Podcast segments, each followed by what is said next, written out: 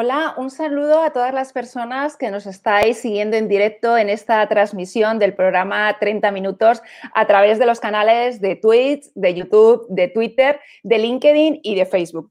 Y también para todas aquellas personas que nos veáis posteriormente en la grabación que se queda en el canal de YouTube y también para las que nos escuchéis en el formato podcast en las plataformas de Evox, de Spotify, de Google Podcast y de Apple Podcast. También en estos mismos canales y en estos mismos formatos podéis encontrar las entrevistas que llevamos hechas en este programa de, 30, de 30 minutos, que tiene como objetivo, bueno, pues acercar el trabajo que se hace en comunicación y en las administraciones públicas de la mano de las personas que trabajan, bueno, pues en, dichas organizaciones. Hoy la persona que tenemos invitada es Orcar Cortés, que es el coordinador de comunicación digital del Ayuntamiento de Madrid y al cual le doy la bienvenida. Oscar, buenas tardes. Y en primer lugar, muchas gracias por aceptar la invitación de estar hoy aquí en el programa 30 Minutos.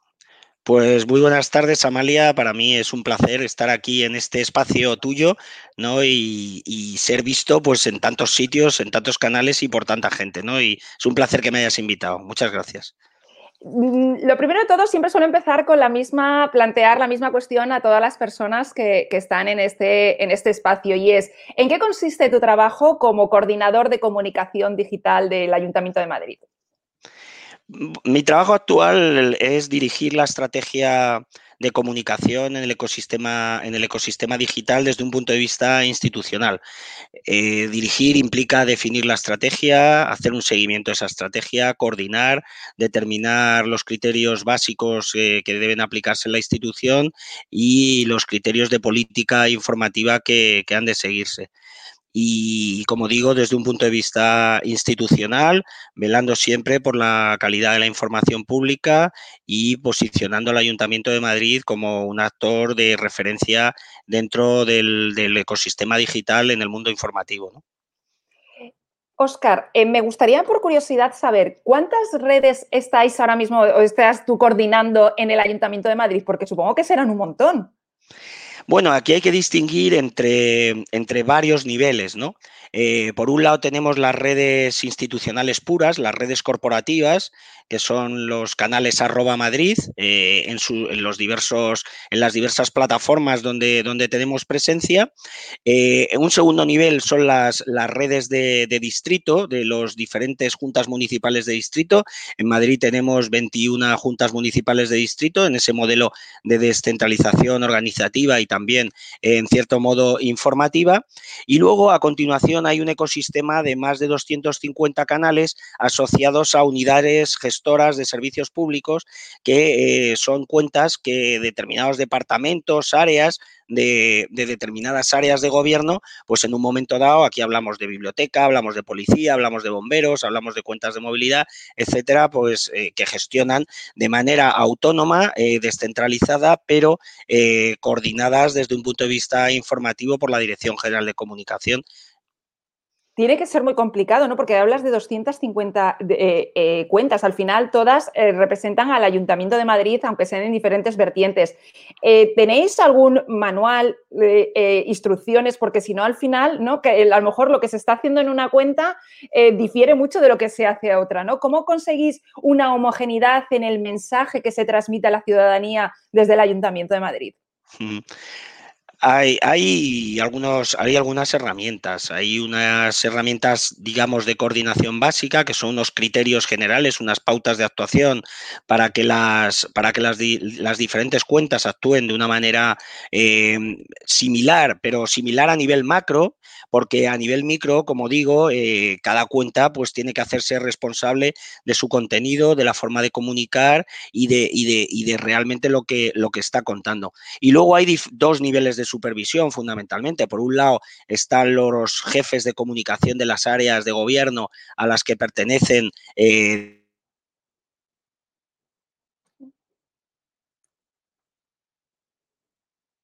digamos, supervisión y por otra, y por otra tenemos eh, el nivel de supervisión más alto, que es ya el que me corresponde a mí, ¿no? Que es cuando hay determinadas cuestiones ya que hay que escalar, ¿no? Que es donde, donde yo eh, ya intervengo directamente, ¿no?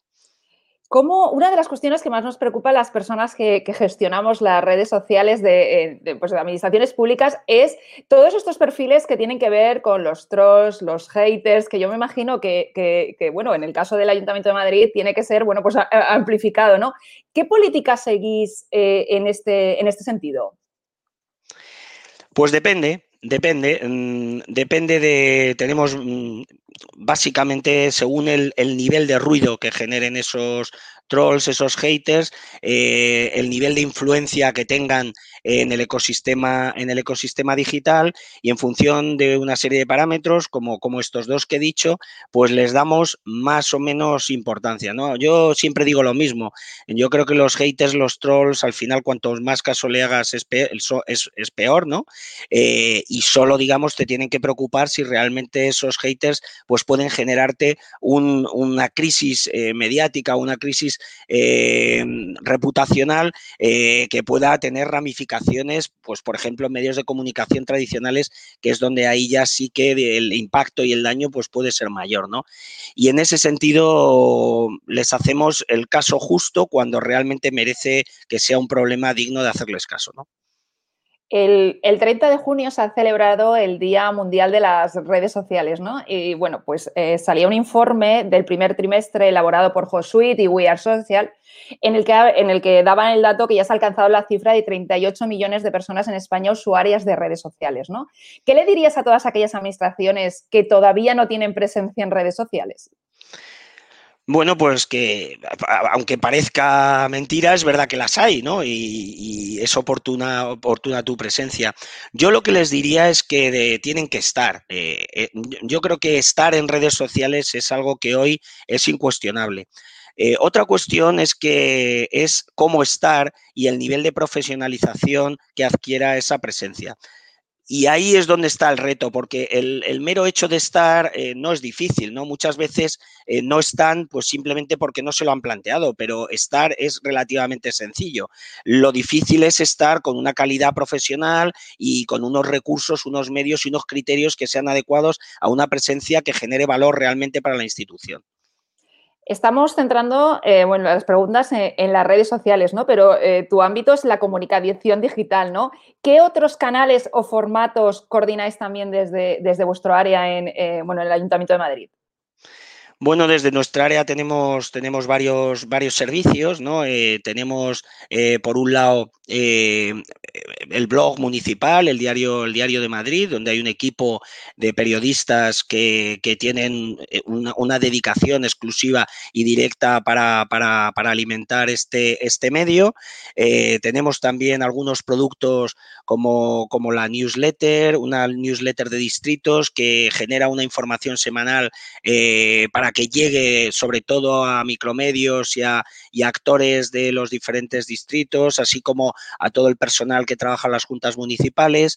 Eh, tenemos otro tipo, otro tipo de herramientas eh, más básicas a nivel interno de, comunicación interna y, estamos eh, planteándonos siempre ¿no? la, posibilidad de, llegar a, nuevos formatos. De hecho, tenemos algunas ideas para empezar a, hacer pruebas para comunicar más en formato stories de Instagram, no directamente sobre Instagram, sino sobre el formato que a lo mejor lo puedas exportar a, una app o a la web municipal, etcétera, ¿no? Eh, bueno, tenemos ideas, proyectos para, poder continuar, ¿no? Yo en el año y largo, ya casi dos años que llego, que llevo, aparte de intentar a ver, poner un poco de orden y priorizar, quizá luego podamos hablar un poquito de esto, pues he tenido que, que comerme dos crisis muy gordas, ¿no? Como la de la COVID-19 y como la de la borrasca Filomena y bueno, pues pues realmente eh, no ha habido tiempo para todo, ¿no? Ahora que justo lo comentas, pues las tenía pendientes esas preguntas. ¿Cómo habéis afrontado eh, la crisis de, bueno, pues eh, la de la COVID desde, desde el Ayuntamiento de Madrid, ¿no? En vuestro trabajo diario, ¿cómo os ha afectado toda la situación que se vivió desde los momentos más duros del confinamiento. Yo creo que hay que diferenciar dos partes, ¿no? Lo que fue la época más dura del confinamiento y luego otra posterior que se ha alargado pues hasta este año. ¿Cómo lo habéis vivido desde el servicio de comunicación digital del Ayuntamiento de Madrid? Bueno, pues por un lado imagínate con una intensidad tremenda, ¿no? Con una intensidad tremenda porque gestionar una crisis de esta, de esta magnitud desde una institución de la importancia del Ayuntamiento de Madrid, pues es, pues es todo un reto. Eh, la primera ola eh, especialmente, de hecho, sobre esto he escrito un capítulo de un libro, eh, dentro de un libro, sobre gobierno abierto, que saldrá próximamente, coordinado por la Universidad de Guadalajara de México, y lo podréis conocer y lo podréis leer, donde ahí explico eh, cómo abordamos la estrategia de gestión de crisis. tuvimos que sintonizar muy rápido con la realidad, ya nos pusimos en modo crisis dos semanas antes prácticamente de que se decretara el estado de alarma, luego hicimos una, unas siguientes fases de, abordar la crisis desde una doble perspectiva, de volcar mucha información de servicio público, pero también eh, gestionar, digamos, la información desde un punto de vista emocional para animar a la ciudadanía, para acompañarla en ese duro confinamiento y luego una fase eh, posterior de, de desescalada que dio lugar, digamos, a la reactivación de la ciudad y a comunicar en modo reactivación. Eso, digamos, la primera fase del confinamiento, que en Madrid fue, bueno, en toda España, ¿no? Pero, pero en Madrid fue muy duro, ¿no? Eh, de, entre marzo y, junio. Y luego las siguientes olas las hemos gestionado con, con un tono menos grave de crisis, ¿no? Pero siempre poniendo mucho énfasis, ¿no? En la necesidad de conciliar la actividad con la eh, precaución ¿no? y con la cultura de la seguridad. ¿no? Y, bueno, desde ese punto de vista hemos, hemos hecho, yo creo, una buena gestión porque los datos eh, así lo avalan como publico, como publicaré próximamente. ¿no? Estaremos atentos a esa, publicación. Y con respecto a, la otra crisis que planteabas, que está muy relacionada con la crisis de, bueno, pues la comunicación de crisis, hace unas semanas tuvimos en este mismo espacio a Pilar Limón, que es la, jefa de comunicación de, bueno, del Servicio 112 de, de Andalucía. Eh, ¿Cómo se gestiona eh, una crisis como fue en el caso de Filomena, lo que supuso para una ciudad como Madrid, una megaciudad como Madrid? Mm, vuestro trabajo desde, desde bueno, pues el área de comunicación y sobre todo de redes sociales que se convertía casi en la principal o el principal canal de comunicación para los ciudadanos, ¿no? En ambas, en ambas crisis, eh, tanto la COVID, la primera fase de la COVID, el, gran confinamiento, vamos a llamarlo así, como Filomena, eh, en, el, en, el, en el minuto uno que presintonizamos con la crisis, es decir, que activamos el modo crisis, que es antes de que explote, digamos, eh, la crisis, el, automáticamente yo tomo las riendas de, yo tomo las riendas de, todo lo que ocurre y pasa por mí y por el director general eh, todo, todo lo que ocurre. Y la política informativa del Ayuntamiento de Madrid se vuelca principalmente en las redes sociales, ¿no? Eh, eh, especialmente en Filomena, como bien dices, ¿no? Y es en redes sociales donde informamos a la ciudadanía de todo lo que está ocurriendo, eh, eh, intentamos ayudar a la ciudadanía a prevenir lo que está pasando, lanzamos los mensajes clave que, pretendemos desde diferentes redes, ¿no? Y a su vez eh, intentamos también posicionar la labor de gestión, fundamentalmente del alcalde, de la vicealcaldesa, ¿no? que abordan lógicamente la crisis en primera persona, ¿no? Desde, desde la ciudad, ¿no? Y hay una diferencia, y en estas crisis y en Filomena quizá más, ¿no? Es muy importante también la comunicación descentralizada desde los distritos, ¿no? Porque los distritos son los que están más cerca de los ciudadanos, son los que tienen, por ejemplo, que suministrar la sal cuando teníamos todo Madrid helado, ¿no? Pues, pues si tienen que informar a la ciudadanía dónde hay puntos de sal para que, para que de alguna manera puedan acopiar sal y puedan ayudar en la limpieza y, y esa, digamos, esa coordinación de comunicación, ¿no? Pues, pues en, modo crisis realmente pues tiene que adoptarse con un mando único donde muy pocas personas eh, actúen y tomen decisiones eh, y donde los que tomemos decisiones pues somos los que las tomamos y los que si nos equivocamos realmente asumamos las responsabilidades, ¿no? Y bueno, pues es una situación dura, muy complicada, pero bueno, pues que hubo que abordar y en una ciudad como Madrid pues estas cosas pasan, ¿no? ¿Cuál es el mejor canal después de tu experiencia que has vivido para comunicar eh, situaciones de crisis? Eh, para mí, sin duda, Twitter. Eh, en situaciones de crisis, eh, sin duda, sin duda, sin duda Twitter, eh, porque es el canal donde hay más flujo, más flujo y más tráfico. En esos momentos es el canal que prácticamente todo el mundo, todo el mundo está, está viendo. Es el canal de perfil más informativo es el canal de perfil más informativo y en ese sentido Twitter. Es verdad que luego, por ejemplo, Instagram eh, si quieres empezar a hacer microhistorias eh, o, por ejemplo, en Filomena, eh, pues será muy útil también empezar a poner en valor el trabajo de los equipos, ¿no? De los equipos que estaban en la ciudad quitando nieve, los equipos municipales, ¿no? Los servicios de bomberos, los servicios de emergencias, las, los recursos privados también que ayudaron a la ciudad para, quitar nieve, ¿no? Pues ahí eh, pues te puedes apoyar más en un canal como, como Instagram en sus diferentes eh, modalidades que tiene, ¿no? Pero, pero cuando quieres transmitir y viralizar mensajes importantes que quieres que la ciudadanía conozca, eh, Twitter sigue siendo, desde mi punto de vista, el canal más, más relevante, ¿no? Mira, tenemos una pregunta que nos hacen a través del canal de Twitch, mm, Javier eh, Totti, y nos pregunta, eh, te pregunta directamente a Oscar, ¿qué canales y estrategias te han resultado más efectivos y cuáles más tediosos y infructuosos? Casi efectivos, lo has respondido ya, pero ¿cuáles son aquellos más tediosos o aquellos que habéis probado y veis que no se le saca el rendimiento que, ¿no? que buscamos? ¿no? Bueno, yo creo que Facebook está perdiendo ya capacidad de rendimiento. O sea, si en Facebook, si no metes dinero, eh, realmente el rendimiento en Facebook está, está bajando, está bajando, está bajando mucho. Eh, no estamos eh, en modo ahora mismo prueba-error de canales vamos a llamar emergentes, ¿no? Hablo de TikTok, por ejemplo, ¿no? Eh, tenemos que encontrarle un sentido a ese tipo de canales.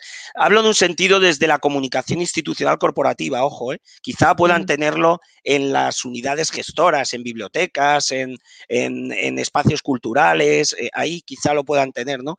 Pero yo estoy hablando más a nivel macro, ¿no? De, digamos, de la portavocía oficial del ayuntamiento, si me, si me permitís, ¿no? y ahí todavía no hemos hecho experimentos porque no tenemos, no lo tenemos claro, ¿no? Pero, pero sin, sin duda yo creo que ahora mismo el canal mm, que veo más tedioso e infructuoso es, es Facebook. Es Facebook, ¿no? Si todos los datos parecen apuntar y todos aquellos que, estamos, eh, que gestionamos redes lo vemos, ¿no? Que el alcance orgánico ha caído de forma abrumadora y ya no es cuestión del contenido, ¿no? Que siempre se decía, si generas un buen contenido conseguirás las visualizaciones, ahora vemos que, no, que no es así, ¿no? Que con respecto a una cosa que nos, siempre las personas que, gestionamos redes sociales y en administraciones públicas, un tema que tenemos muy recurrente es lo de mm, publicamos fines de semana, no se publica, porque muchas veces los horarios de las personas que trabajamos en las administraciones públicas no coinciden con los horarios que se llevan en, en las redes sociales. ¿Vosotros cómo solventáis esta cuestión? Bueno, pues nosotros lo solventamos de una doble manera. Eh, de una manera ordinaria, nosotros utilizamos una plataforma de gestión de redes eh, que permite programar contenidos. Entonces, los técnicos, los community managers, los técnicos de comunicación del ayuntamiento, yo tengo la suerte de tener un buen equipo de personal, de empleados públicos ¿no? que se dedican a esta cuestión, periodistas, todos ellos, o todas ellas, porque salvo uno, son todas mujeres. Yo eh, tengo un equipo lleno de chicas, de, mujeres, ¿no? Y del que estoy encantado. Eh, y eh, los contenidos ordinarios se programan, ¿no?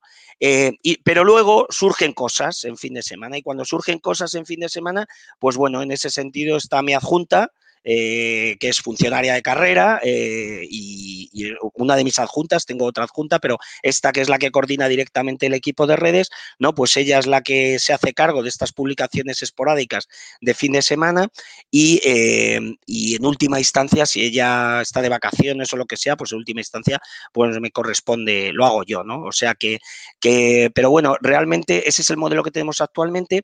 Tenemos idea de algún cambio organizativo, de crear un turno específico de redacción en fin de semana.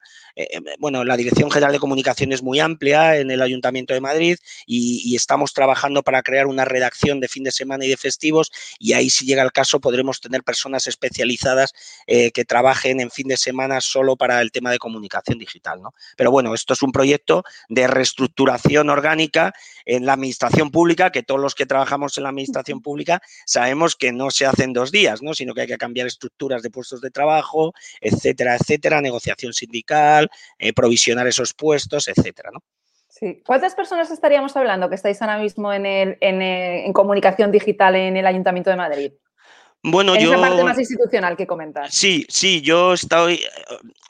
Mi equipo se compone de dos adjuntas, eh, una que es la adjunta de redes y la otra que es la adjunta que lleva eh, la comunicación territorial y el blog. Eh, y, de ellas, a su vez, dependen unas 12 técnicos de comunicación, todas, todas periodistas, ¿no? que por un lado se dedican a la gestión de las redes sociales, más toda la labor adjunta de análisis, métricas, eh, planificación de contenidos, elaboración de contenidos, diseño, etcétera, en el equipo de redes y en el equipo de, blog y distritos que, cubre la información eh, distrital y cubren también, digamos, el mantenimiento del blog municipal, ¿no? O sea que es un equipo, yo creo, interesante, es un equipo, es un equipo que está bien dimensionado, que, que, bueno, a mí, lógicamente, yo soy ambicioso y le quiero sacar más todavía al equipo, ¿no? Pero estoy encantado y la verdad es que son muy buenas profesionales, todas ellas, y, y trabajan muy bien. Antes de, comentabas, creo que, si no me equivoco, desde el año 2019 estás como coordinador de comunicación en el Ayuntamiento de Madrid y antes estabas eh, ¿no? como asesor en el, en el Ministerio de Justicia. ¿Qué diferencias hay entre la comunicación que se hace desde un ministerio a la que se hace desde un ayuntamiento? ¿Cuáles serían esas diferencias que entre, uno, entre un tipo de administración y otra? Bueno, el, eh, el Ayuntamiento de Madrid es una institución singular en el sentido que tiene una dirección general de comunicación institucional ¿no? bien dotada administrativamente, con un aparato administrativo importante, ¿no? Eh, porque también es responsable no solo de la parte digital, sino es responsable de la relación con los medios de comunicación y es responsable también, pues, por ejemplo, de toda la publicidad institucional que se hace en la ciudad, de las campañas que se hacen de la ciudad, etcétera. ¿no? Con lo cual hay un aparato eh, administrativo, presupuestario importante.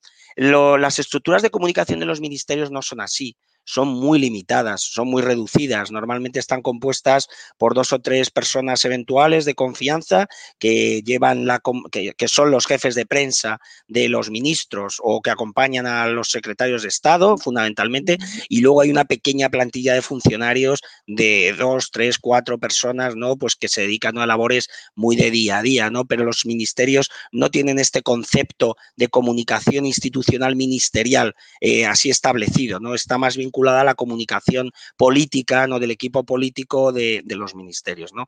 En el caso del ayuntamiento hay un sentido de comunicación institucional mucho más marcado y mucho más, mucho más establecido, que por supuesto se hace eco, y yo estoy ahí para velar por ello, ¿no? De la actividad institucional de nuestros cargos eh, municipales, fundamentalmente del alcalde, lógicamente, pero también de la vicealcaldesa.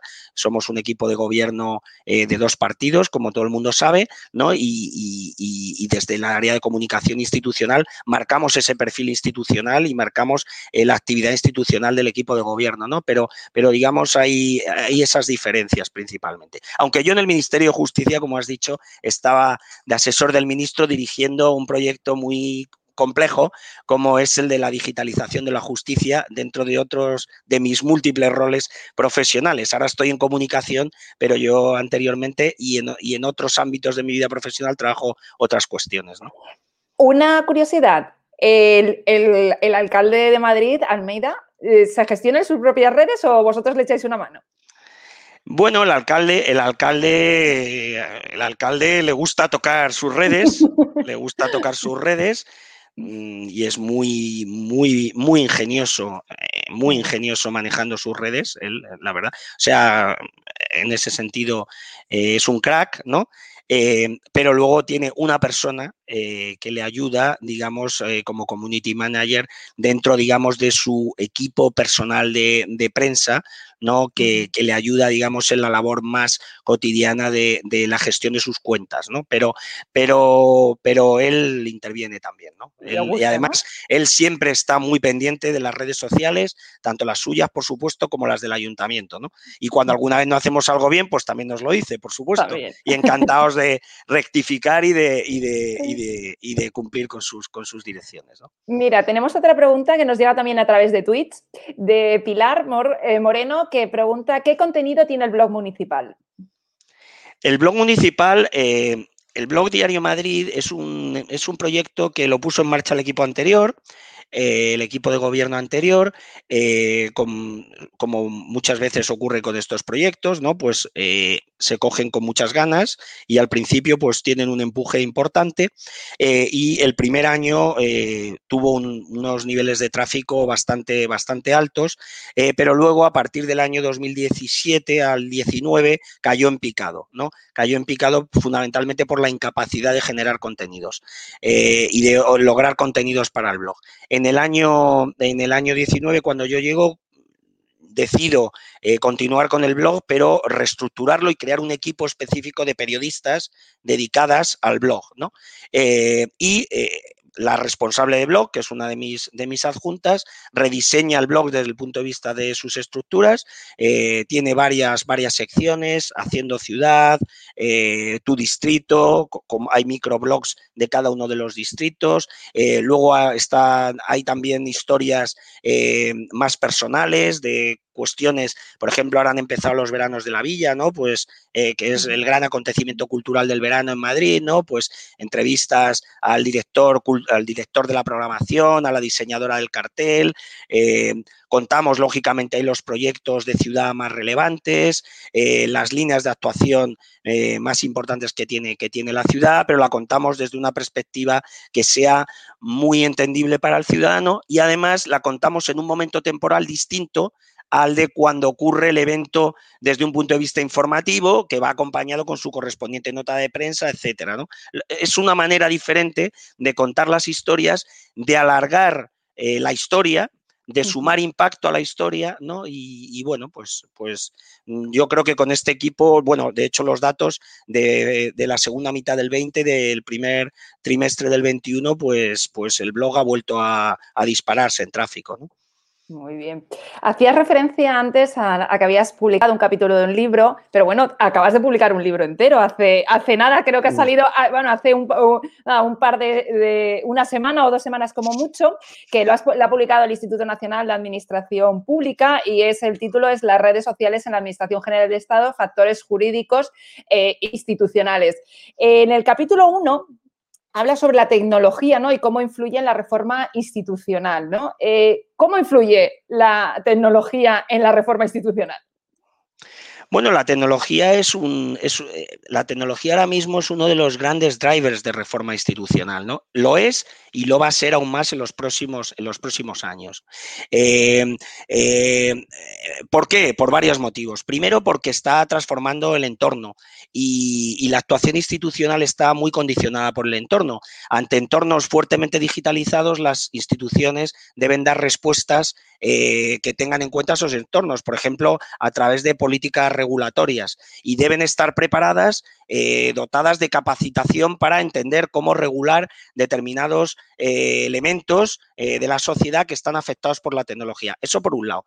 Por otro lado, las tecnologías están cambiando y van a cambiar cada vez más el funcionamiento administrativo de los aparatos, digamos, administrativos, tanto en la digitalización de procedimientos como en la relación que es en lo que estamos tratando en esta charla a través de las redes sociales, es decir, la burocracia digital será cada vez mayor con la y, y, también con la aplicación de nuevas tecnologías emergentes como la inteligencia artificial, el blockchain, los biometrics y una serie de tecnologías que en los próximos años van a transformar, eh, van a transformar el quehacer institucional. ¿Qué ocurre a todo esto? Y es un poco lo que abordo en mi libro, más desde el punto de vista de las redes sociales, que todos los que trabajamos en la administración pública, llevamos muchos años, sabemos que en lo público lo que no tiene regulación o lo que no tiene un sustento jurídico no existe, o es efímero, o está vinculado a personas que vienen y van, ¿no? Entonces, precisamente mi libro eh, hace una reflexión sobre el papel de la tecnología en, el, digamos, en el cambio institucional, sobre cómo eh, la Administración General del Estado ha adoptado una tecnología como las redes sociales desde ese punto de vista de, gobernanza y de organización institucional y sobre cómo eh, desde mi punto de vista, hay que reforzar algunos mecanismos de regulación jurídica interna en la Administración General del Estado y sus instrumentos para darle una estabilidad institucional mucho mayor que permita garantizar la continuidad de los mismos en el servicio público eh, y, en la actividad administrativa. Bueno, Oscar, pues hemos llegado ya al final de estos, de estos 30 minutos. Eh, agradecerte el que hayas estado hoy aquí, eh, bueno, pues estés con nosotros, hayas compartido toda tu experiencia en el, eh, bueno, al frente del servicio de, de, comunicación digital del Ayuntamiento de Madrid. Y no sé si quieres decir alguna cosa más para antes de que terminemos la transmisión. Adelante. Nada, simplemente pues agradecerte, agradecerte que me hayas hecho este huequecito a estas horas. Eh, eh, ha sido un placer poder compartir con todos tus seguidores de, tus, de tus canales eh, pues lo que estamos haciendo desde el Ayuntamiento de Madrid, compartir también más en general sobre mi perfil profesional y sobre mi actividad profesional. Y, nada, animar a todos los que nos sigan desde el punto de vista de la comunicación, la mayoría, ¿no? Pues a, seguir trabajando por comunicar de una manera eficaz, de una manera fiable, de una manera con verdadero sentido público desde las instituciones que nos debemos a la ciudadanía y a los que no tengan ese perfil de comunicación, pues seguirles animando a trabajar eh, por la reforma y por la modernización de las administraciones públicas y por el y por la mejora de la calidad del servicio público, ¿no? Y nada más, pues muchas gracias y encantado de haber estado contigo. Pues muchísimas gracias, Oscar, y muchísimas gracias a todas las personas que nos habéis seguido en directo esta transmisión. Y bueno, pues nada, a partir de ahora se queda ya grabada en el canal de YouTube y en las plataformas en formato podcast en iVoox, Spotify, Google Podcast y Apple Podcast. Un saludo a todos y gracias por estar ahí.